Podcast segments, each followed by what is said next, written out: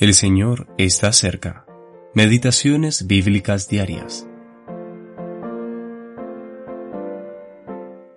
Estando yo en medio de los cautivos junto al río Quebar, los cielos se abrieron y vi visiones de Dios. Ezequiel capítulo 1, versículo 1.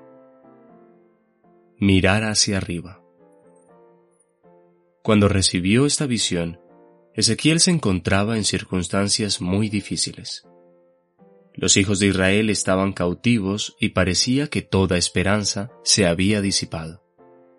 Sin embargo, justo en medio de tales circunstancias, él recibió esta visión. En nuestras vidas siempre habrá momentos en los que, como Ezequiel, necesitamos una contemplación renovada de la grandeza y la gloria de Dios. Todos tendemos a vernos influenciados por las condiciones externas y a deprimirnos como consecuencia de estas.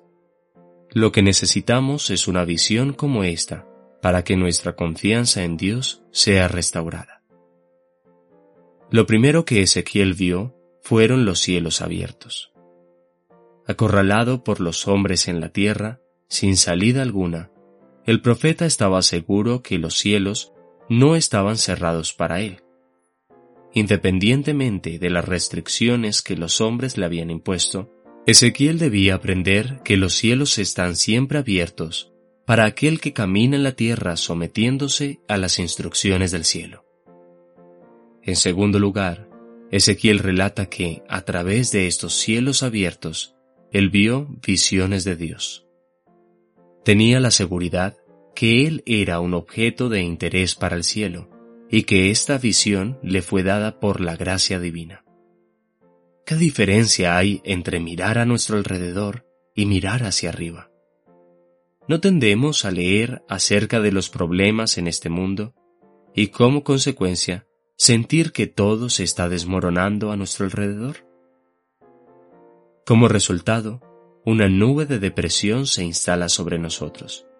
Sin embargo, si en lugar de eso tomamos nuestras Biblias y como Ezequiel recibimos nuevas visiones de Dios, ¿no deberíamos proseguir nuestro camino con una sensación de victoria en nuestras almas y no de depresión?